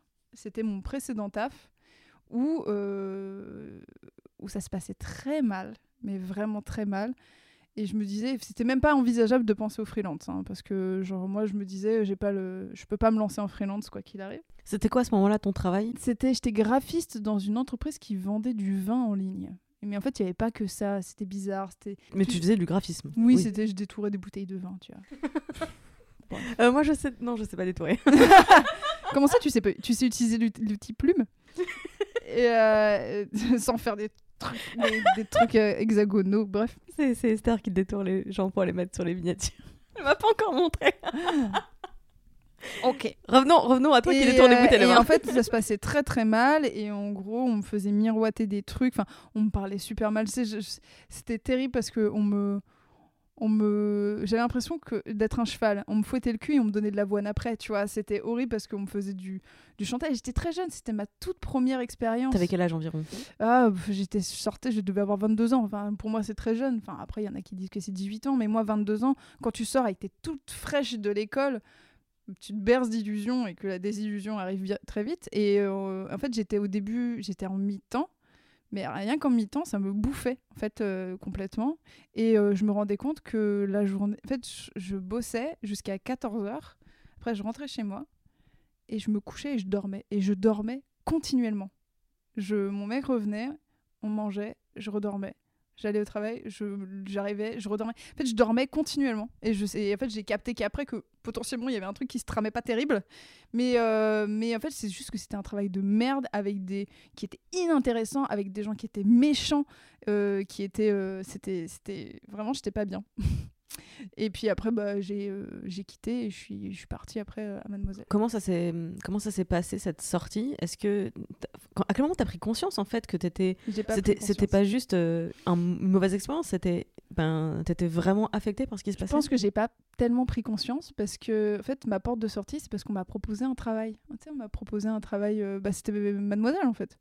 Donc en fait ma porte de sortie c'est que je me suis dit oh bah il y a quelqu'un d'autre qui me propose du travail, ça ça me plaît pas trop. Ils étaient en train d'essayer de me proposer un CDI, genre euh, l'entreprise dans laquelle j'allais pas bien. Je me suis dit est-ce que j'ai vraiment envie de rester toute ma vie dans un CDI où manifestement je me fais chier? C'était même pas genre euh, ils sont méchants, tu vois. Si je me disais oh je m'ennuie un peu. Non, je m'ennuyais pas un peu. J'avais envie de crever tellement c'était nul à chier. Mais dans ces conditions, tu n'arrivais pas à dégager du temps ou même de l'énergie pour faire une recherche d'emploi Non, ah non, non, non, non, non. Et c'est pour ça qu'en l'occurrence, bah, euh, genre, on est venu me voir en me disant, enfin, Fab est venu me voir en me disant, il y a, y, a y a un poste. Donc, euh, bah, j'ai fait, ok. Et puis, je suis partie. Sur la base d'une couverture que tu avais faite pour la page Facebook. Ouais, j'avais fait une, une couverture. Euh, je me souviens, il y avait un. Il y avait un topic sur le forum qui disait de si vous voulez faire la, la, de la couverture de la page Facebook. Bah, au tout début, c'était pas uniquement. À la base, c'était pour faire des strips, tu vois. Puis très vite, genre, je pense deux ou trois semaines après, il me proposait le poste de graphiste, tu vois. Donc euh, ça a été très vite. Donc euh, bah, j'ai dit ciao bon dimanche au bolos. puis, euh, et puis j'ai intégré, j'ai intégré Mademoiselle. Mais ça, ça, a été formateur, mais peut-être ça a été formateur, mais enfin j'ai su à partir de ce moment-là de ce que je voulais plus faire au niveau graphique, par exemple, euh, c'est hors de question que je me fasse chier. Je pense que ce que tu as traversé dans ta première entreprise, mm. c'est quelque chose que malheureusement beaucoup de gens traversent et beaucoup de jeunes qui n'ont pas d'expérience mm. professionnelle et donc pas les moyens de comparer ce que c'est qu'un environnement toxique par rapport à un environnement sain. Quel est le conseil ou quels sont les conseils que tu aurais voulu recevoir, que tu aurais été capable d'entendre aussi? Euh, Donc en gros, ce que je te demande là, c'est mm. que peut-être on prenne un, un moment, toi et moi, là, à ce moment-là, pour venir conseiller la sérielle de cette époque, en espérant que celles et ceux qui nous écoutent et qui peut-être se reconnaîtraient dans cette description peu jouasse puissent en profiter pour faire un, prendre du recul sur leur situation. Je pense que le premier conseil qu'on peut faire, même qui peut être même apposable au freelance, en fait, euh, comment gérer son client. Ce n'est pas ton ami. il il n'y a pas d'affect qui doit rentrer là-dedans. En fait, tout ce qui est tout ce qui l'intéresse, la personne en face de toi, c'est que tu fasses bien ton taf et que la personne en face te manage bien. Point barre. C'est en fait à partir du moment où il y a de l'affect qui rentre en jeu, que ça soit genre parce que moi par exemple sur mon premier taf, euh, on m'a fait rentrer euh, du euh, de la culpabilité, genre aussi et aussi de la de la carotte, tu sais genre ah, tu veux pas faire ça? Ça risque de peut-être mettre en, en question ton avenir dans la boîte. Tu des choses comme ça, des, trucs sous-jacents. Alors ça, c'est mort. De, de quoi? Pourquoi? Ça m'est arrivé aussi d'avoir des relations euh, patron-pote. Pas bon. Pas bon du tout. Parce que quand on te dit... Quand on te dit euh, En fait, quand c'est juste ton patron qui te dit t'as merdé, c'est... En fait, vu que c'est ton patron, bah, t'as merdé sur ton taf. Quand c'est ton patron pote qui te dit t'as merdé, c'est tu as merdé sur ton taf et tu as merdé en tant qu'humain. En fait, c'est la personne que tu es entière qui a merdé. Donc, en fait, euh, non. Et en tant que freelance, par exemple, euh, quand tu as un client en face de toi, tu as envie d'être gentil avec, elle- avec eux. Ah, tu as envie d'être conciliant, etc. Sauf que bah, moins tu serres la bride, plus le cheval il part au galop. hein. Donc, ils en ont rien à foutre. hein. Eux, ils sont sur l'autoroute de, de, de te tirer le plus possible. Donc, euh, pas d'affect. Jamais. Oui, ce que tu veux dire, c'est Mm. qu'on peut très bien être euh, très professionnel Ouais. sans forcément Tout euh, à fait. avoir, avoir besoin d'être surimpliqué dans une relation. Exactement. En fait, c'est pas être méchant Non, que être euh, rigoureux et, clair. et faire ce qu'on te demande sans euh, en plus euh, faire des révérences et en- sans en plus se couper en quatre pour. euh, Exactement. Genre, satisfaire le pas, les- pas d'affect ne veut pas dire pas de politesse. Oui, c'est ça. Ça veut dire que tu peux être- dire. euh, Tu peux être, tu- moi, je, je fais des vannes avec Oui. mes clients, on se marre, mais en fait, je, en fait, je rentre pas, je rentre pas plus loin. Je, je, je veux pas savoir, euh, je veux pas savoir s'il a des gamins, je veux pas savoir machin, parce que Tu vas pas boire un verre avec lui. je vais pas boire euh, un verre avec mon client. Ou si je vais boire un verre avec lui, c'est que j'ai plus de taf avec lui. En fait, Euh, en l'occurrence, on bosse plus ensemble. Donc, donc voilà. Après, je sais que c'est très compliqué à une, mise en place. c'est une vraie distinction entre ce qui Mm. relève de la sphère professionnelle et de relations professionnelles Exact. et ce qui relève de la sphère privée. Alors, moi, je, je rajouterais euh, Mm. là-dessus que, enfin, je suis d'accord avec Ouais. toi, et hum, c'est aussi une question d'expérience. C'est-à-dire Ouais, que moi, je pense pas que ce soit complètement impossible de devenir pote euh, avec des collègues, bien sûr, Bien avec un patron. Je pense que c'est possible d'être pote avec Mm. ton patron. Mais je pense que si c'est ta première expérience professionnelle et que tu n'as jamais mis en place ce type de clair. relation et que tu n'as jamais expérimenté cette distance professionnelle, devenir pote avec ton patron comme ça, tu vas, t'es pas en train du coup de te faire cette expérience. Ouais, et ça, et ce tout ce que tu dis sur euh, euh, j'étais trop gentil ou j'étais trop, impli- Mm. trop impliqué et puis on me manipulait euh, Ouais. vis-à-vis de ça, ben ouais, à partir du moment où tu sens que ça t'affecte, c'est trop tard. Ouais. T'arrives plus à démêler les choses et en même temps, ben je t'en veux pas d'être dans cette situation parce que tu sais pas faire autrement. Bah oui, c'est clair. Donc je pense qu'un vrai conseil euh, par rapport à tout ce que tu viens de dire, c'est que surtout si c'est votre première expérience, Mm, mm, mettez cette distance. mm. Ouais. C'est pas grave de se faire reprocher d'être trop froid ou trop distant ou ça c'est pas grave en fait parce Mm. que au moins vous êtes en sécurité, vous êtes protégé et petit à petit ben cette distance si elle te pèse, si tu veux la réduire, et ben t'apprends à la réduire, c'est plus facile dans ce sens-là que dans l'autre. C'est clair. C'est souvent c'est ce que je dis. C'est en fait, par exemple, quand tu as une relation avec euh, un client, moi je sais que j'établis les bases. C'est-à-dire que je suis très rigide au début. Par exemple, pour, pour simple, je travaille dans les premiers mails, c'est je ne travaille pas sans contrat. Voici mon devis à co-signer, à signer, etc. Je ne travaille pas sans avance. Donc blâme, blâme, tu, tu mets en fait t'ériges le, le, le cadre. La meuf va être payée pour son travail, Sans quelle rien. audace je vais être payé avec un contrat avec une obligation qui me paye aussi la, euh, genre les, les 70% après. Et, et après, c'est quand tu as la, la bride qui est tenue, après tu relâches doucement. Et c'est après, c'est une fois que le cadre il est mis, que tu peux relâcher un petit peu la bride. pot de fin de, con- pot de fin de contrat, pot de fin de collaboration, euh, on a fini de bosser ensemble, là on peut boire un verre Ah et... oui, tu peux te murger la gueule, pas rien à foutre. ah oui, essayer de... Ouais, avec modération. voilà. ok, mais je comprends, ouais.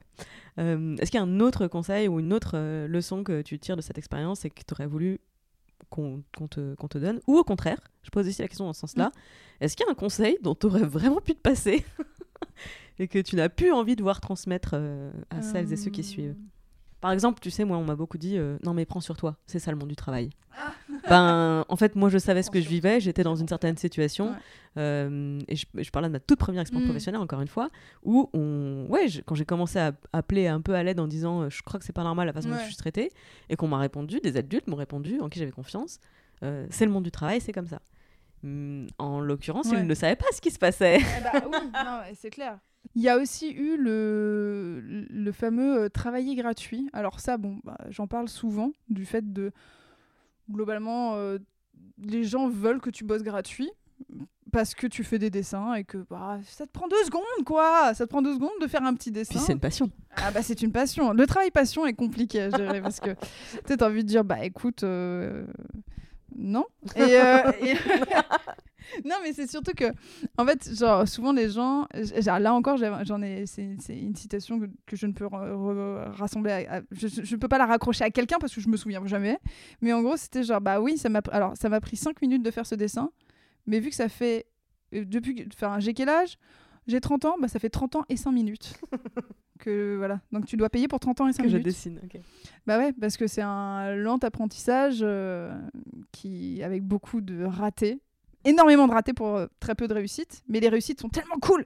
Mais euh, donc, euh, donc voilà, et oui, le, le côté du travail gratuit, ça c'est fou quand on y repense parce que ah oui si et aussi en fait donc il y a le travail gratuit genre des marques qui viennent te, te proposer des partenariats et en échange euh, tu fais du contenu euh, qui vaut euh, genre 10 fois le- la, la valeur marchande de ce qu'ils t'ont envoyé genre des fossiles de merde à 25 dollars et qui te les envoie et qui dit ouais vous nous ferez une vidéo? Euh, ma vidéo vaut plus que 10 fois 25 dollars mais alors vraiment Je mettrai un lien vers cette vidéo car j'ai beaucoup ri.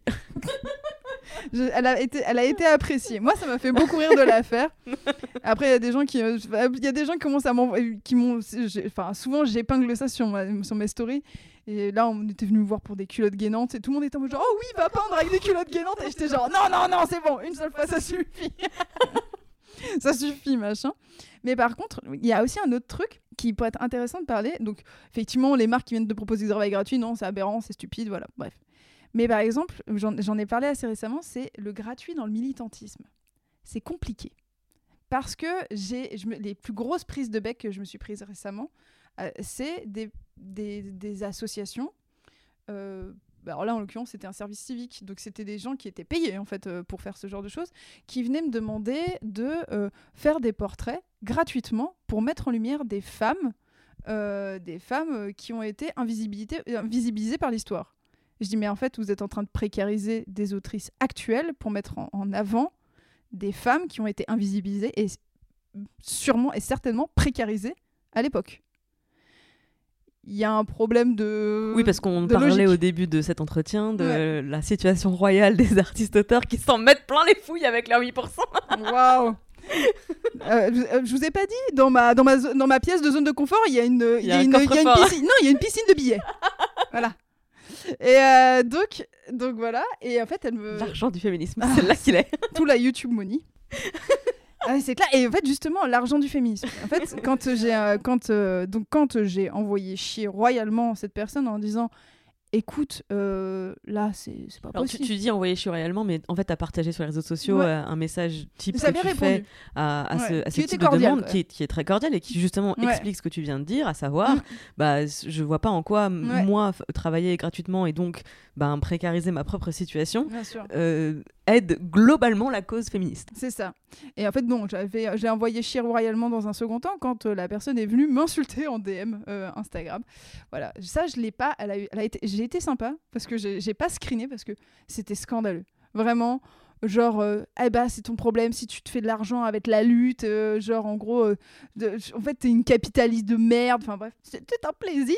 Donc, euh, c'était, c'était complètement dingue. Mais c'est en fait, genre là, c'est un cas extrême mais j'en ai eu beaucoup, beaucoup des festivals, par exemple, très indépendants. Je sais qu'ils n'ont pas beaucoup de thunes, je le sais. En fait, mais qui viennent me demander de faire des ateliers, des conférences, des machins et tout. Sauf que moi, je vais venir pendant deux jours. Je vais pas être payée, je vais être bénévole. Mais est-ce que je suis pas bénévole pour cette association et puis au final, le lieu, vous le louez parce qu'il vous le donne pas, tu vois. Donc c'est après, genre, ouais, bah vous demandez à 85 auteurs de venir, mais en fait, si vous pouvez en payer que 30, et bah prenez-en que 30. Mais tu vois, genre, il y a aussi ce truc-là qui, qui est très compliqué. Et puis, bah ouais, il y a des moments, bah ouais, il y a des moments où j'ai envie de dessiner gratuitement, mais c'est parce que ça vient de mon propre chef. J'ai déjà proposé de faire des dessins gratuitement pour des assos parce que ça me touchait, parce que c'était important et que ça venait de moi. Le bénévolat vient de soi.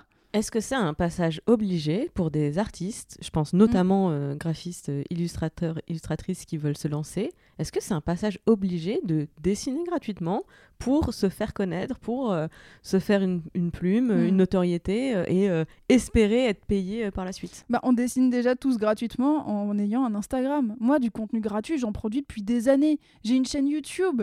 J'ai une chaîne YouTube. Je fais des stories de vulgarisation. Je, vais, je fais des dessins. J'ai fait des strips. J'ai tenu un blog. Alors, je pense que j'ai fait mon quota de travail gratuit pendant un bon bout de temps. Mais c'est parce que, en l'occurrence, il était, il était, euh, il ne servait pas à quelqu'un. Quand c'est gratuit, c'est toi le produit. Donc, quand euh, une marque ou même une association utilise ton dessin pour valoriser quelque chose d'autre, et ben voilà, tu c'est con. Enfin, moi, tu vois, si cet asso là qui venait me, qui venait me voir, si j'avais fait ah bah grave, je peux vous faire un, je peux vous faire une illustration si vous voulez. Ça vient de moi, il y a pas de souci. Mais là, en plus, souvent, il y a des clauses quoi.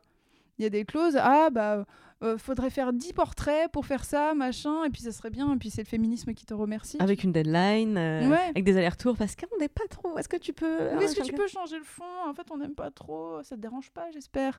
Mais euh, c'est très, c'est très compliqué. Je- J'avais fait des, j'ai fait, j'avais fait des tweets là-dessus en disant, mais c'est, enfin, il faut, il y a- il faut, il il faut qu'il y ait une logique là dans, dans ce que vous voulez faire. Effectivement, bah parfois vous n'avez pas les thunes pour pouvoir payer. Moi, en fait, il y a une différence entre pas payer et avoir un petit budget. Jamais j'irai fustiger une asso qui arrive et qui me dit. Bonjour, on a ce budget. Est-ce que tu peux nous faire quelque chose pour ce budget? Bah moi je vais leur dire oui ou non. Si leur asso elle est hyper intéressant et que j'ai envie de les aider, je vais leur dire ok pour ce petit budget je vais le faire. Sinon je leur, dis- je leur dirais juste bah non. Mais jamais je vais leur dire vous foutez de ma gueule. À part s'ils viennent avec 2 euros. hein. Là Vous je vais être en mode m'insultez. genre là vous foutez de la gueule de qui? Mais en l'occurrence c'est jamais ça. Et les... en plus euh, qui dit travail gratuit souvent en fait euh, les gens euh, tu lui donnes tu leur donnes un ongle ils te prennent le bras. En fait le, le travail gratuit c'est un peu ça. C'est euh, souvent aussi, il y a ce côté euh, Bah, ça rejoint ce qu'on disait à, à l'instant sur euh, Ouais. établir une relation de-. De, travail. Et ce qui fait que quand t'as pas une relation contractuelle, quand fait. t'as pas un accord sur la rémunération, le temps, les objectifs définis, en fait, le problème du travail gratuit, Ouais. c'est il y a, d'une part le côté ne pas être payé pour ce que tu fais, mais ça, ça. peut être un choix. Mais c'est surtout, il n'y a pas le cadre en fait. Et oui, et puis, et puis en plus, travail gratuit, tu tombes direct dans l'affect. Direct. Bah alors là, tu tombes, mais genre entièrement dedans. Et, euh, et là, tu peux avoir des trucs hyper toxiques qui s'en qui qui développent, quoi. Donc, Moi, je me souviens que c'est toi qui m'as fait découvrir le Tumblr si mon graphiste était maçon. mon, maçon était illustrateur. si mon maçon était illustrateur. Euh, et donc, donc c'était Ouais. un Tumblr qui, en gros, prenait des vrais dialogues, Ouais. échanges euh, clients-illustrateurs, mais appliqués à la maçonnerie. Ouais. Et alors, je sais plus, mais. Alors, c'était des trucs du genre Ah, bah. Euh, vous me construisez une maison et puis euh, si je la trouve jolie, vous pourrez en construire une deuxième, construire une deuxième et je vous payerai. et t'es en mode genre, bah, construis- paye- paye-moi la première maison, t'es con quoi. Ou soit du genre, tu construis entièrement la maison et, euh, et le client fait, bof, je la voyais en bleu. bah, je vais pas payer alors vu qu'elle est pas bleue. Ça n'a aucun sens. Il est encore, je pense qu'il est encore actualité. Et puis c'est terrible parce qu'en plus, tous ces trucs sont encore d'actualité et je pense que ce Tumblr, il a bien 15 ans, tu vois. Oui, il est très très, il est Ouais. très, très vieux quoi. Euh, 15 ans, non, 10 ans. Ok. Donc euh, je résume les conseils. Hum, attention à comment tu instaures ta relation professionnelle. Et non, en fait, le gratuit, c'est pas un passage obligé. Si tu le fais pour toi, parce que tu as Ouais. envie de le faire pour toi, eh bien, un grand bien t'en face, mais c'est une relation de toi à toi.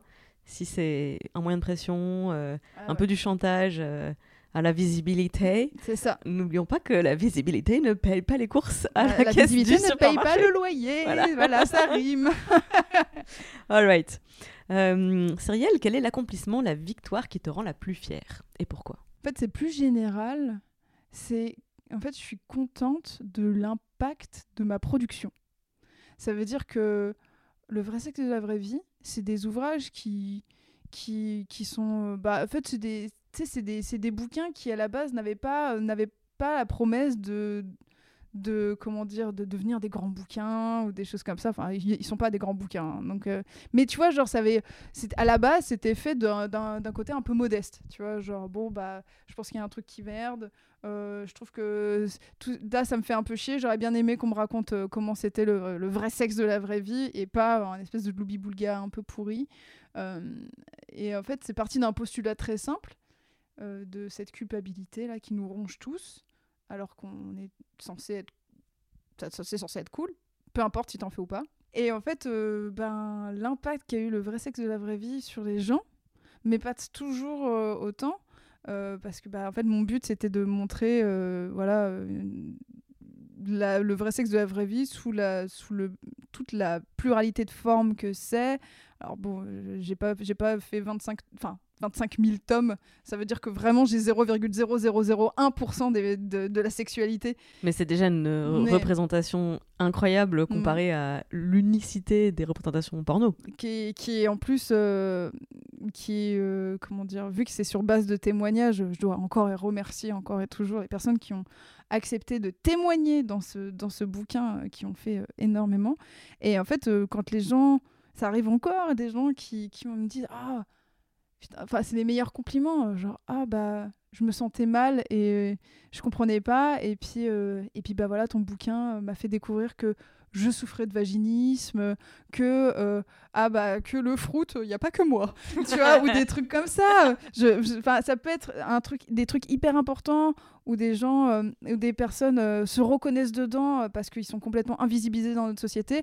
Ah, j'ai eu une personne en dédicace qui m'a dit, Cyrielle, j'ai eu ma première éjaculation féminine et j'ai pensé à toi. Et j'étais comme ça, j'étais genre, wow, j'étais super. Mi-génial, mi-gênant. voilà, mi-génial, mi-gênant. Mi-gé, mi-gé. Et c'était adorable. Et en plus, toute la différence est, c'est que si c'était un homme qui m'avait dit ça, j'aurais fait OK, est-ce que vous pouvez le sortir? Et en fait, Sécurité. mais vu que ça venait de cette meuf qui était trop cool et tout, j'ai fait écoute, T'es misandre, c'est tout, hein. hyper on a compris. rien à foutre. Écoute, j'essaie de, de, de, contrebalancer des années de misogynie. Je suis. Allez, la misandrie. Je prends. Et euh, non, mais c'était, c'est fou. Et tu vois, genre, quand tu vois l'impact, et même au-delà de ces bouquins-là, tu vois, genre, je sens que. Quand je sens que je peux aider, c'est un putain d'accomplissement, tu vois.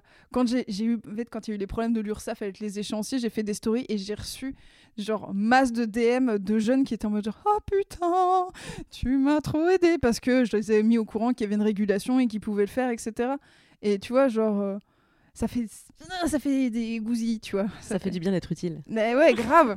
Et bah tu vois genre dans ma zone de confort tu pourrais mettre une boîte euh, être utile aussi. Est-ce qu'il y a une critique ou un reproche que tu es fier d'avoir reçu? Ben moi c'était peut-être j'étais je suis toujours excessivement empathique. Genre ah t'es trop sensible, ah c'est bon, euh, t'en fais un peu des caisses et tout. Genre le fait d'être euh, empathique, euh, je trouve que c'est enfin à l'époque j'étais genre putain, j'ai l'impression que j'ai l'impression que sais genre t'es une éponge à sentiments, t'es une éponge à sentiments et j'étais un peu j'arrivais pas trop à quoi en faire, tu vois, genre genre bah après je, je suis pas dans l'hypersensibilité dans, l'hypersensibilité parce que je suis pas je pense pas être diagnostiquée hypersensible mais je sens que j'ai une empathie accrue qui, qui m'a qui, m'a joué des tours quand j'étais plus jeune et donc euh, je Ce que tu disais tout à l'heure sur euh, le fait d'être un peu attiré par la lumière des autres et de Exactement. cramer. euh, Exactement. de, me, et de me cramer la gueule assez rapidement. Et en fait, il s'avère que mon empathie, c'est devenu une énorme force maintenant pour pouvoir euh, faire des histoires qui s'approchent le plus de ce que les gens peuvent, euh, peuvent vivre. Moi, pour moi, euh, c'est une des plus belles qualités, je trouve, l'empathie. euh, qui est absolument pas valorisée dans cette société-là, parce qu'à partir du moment où tu fais place aux sentiments, la, la société te dit bah, c'est plus la merde, tu préfères la force et le courage. Tu es faible. voilà. Et euh, mais euh, mais voilà et je moi c'est ce que c'est tellement enfin c'est je, je je sais que c'est mon c'est mon moteur tu vois et puis euh, ça me permet je, je pense que ça me permet de toucher au plus vrai de des histoires etc Merci beaucoup. On arrive dans la toute dernière partie, ça va aller assez vite, Ouais. puisque je vais te faire une série de propositions et tu vas choisir entre ok A ou B. Alors, je sais qu'on est tous un peu des deux, donc merci de ne pas dire Oui, les oui, deux, ça va m'énerver. Euh, en revanche, tu as le droit de ne pas répondre à une question. Je préfère que tu m'expliques pourquoi. Ok. Tu, voilà, tu, tu peux aussi, euh, si Mm. tu veux expliquer une réponse, tu peux le faire aussi. D'accord. Le mieux que c'est que ça reste un peu bref quand même, mais euh, parce que ça fait ça fait une heure et quart qu'on parle, moi ça me oh la va. vache J'ai le time, mais c'est pour toi. Prête? Yes En règle générale, dans la vie, tu es plutôt optimiste ou pessimiste? Optimiste En règle générale, dans la vie, tu es plutôt anxieuse ou détendue? Détendu mais je ne l'ai pas toujours été depuis que je me suis fait engueuler dessus par Angela Merkel tout va beaucoup mieux Pardon? J'ai fait une vidéo sur ça où j'ai dessiné Angela Merkel, euh, on aurait dit Mélenchon avec une perruque, et Angela Merkel l'a vu et m'a fait 999. donc tout va mieux depuis ça, et ma carrière n'a pas été réduite en morceaux, donc euh, ça va beaucoup mieux, quoi. Tout est vachement plus détendu.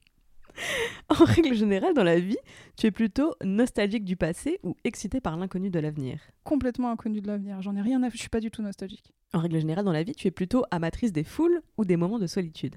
Full. Je déteste la solitude, ça me déprime. Mais t'es pas freelance qui bosse de chez elle? Oui, bah j'ai. T'es à la tout- campagne? tout- Je suis pas à la campagne. Il y a des gens autour de moi.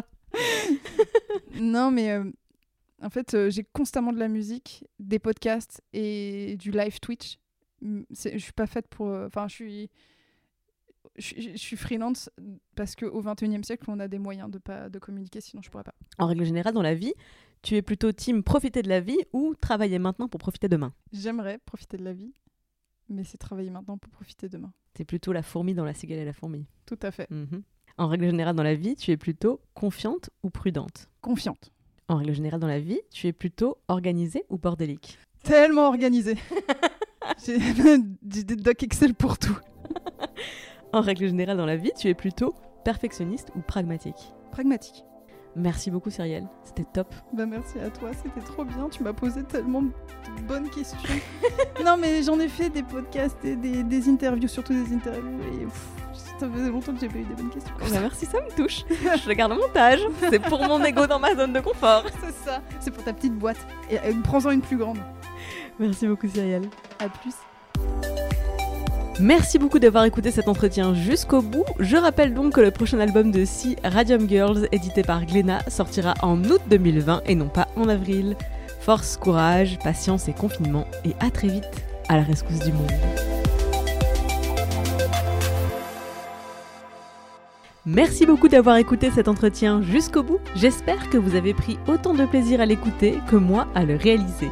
Les Impertinentes est un podcast d'interview parcours portrait réalisé par moi-même. Je suis Clémence Bodoc, rédactrice en chef des podcasts Tuto Conquérir le Monde. Vous pouvez retrouver toutes les émissions sur les flux de Tuto Conquérir le Monde, Activiste et Les Impertinentes. Vous pouvez interagir avec moi sur Instagram à travers le compte atconquérir.le.monde ou sur mon compte clem underscore podoc. Je me finance entièrement grâce à la publicité et à vos dons sur Patreon, c'est www.patreon.com slash clembodoc. Moins cher et tout aussi précieux que l'argent, vous pouvez m'aider à faire connaître ce podcast en le partageant autour de vous, en allant mettre 5 étoiles sur iTunes ainsi qu'un commentaire positif. Tous les liens sont bien sûr dans les notes du podcast. Merci beaucoup pour votre écoute, merci pour les étoiles, merci pour les messages et à très vite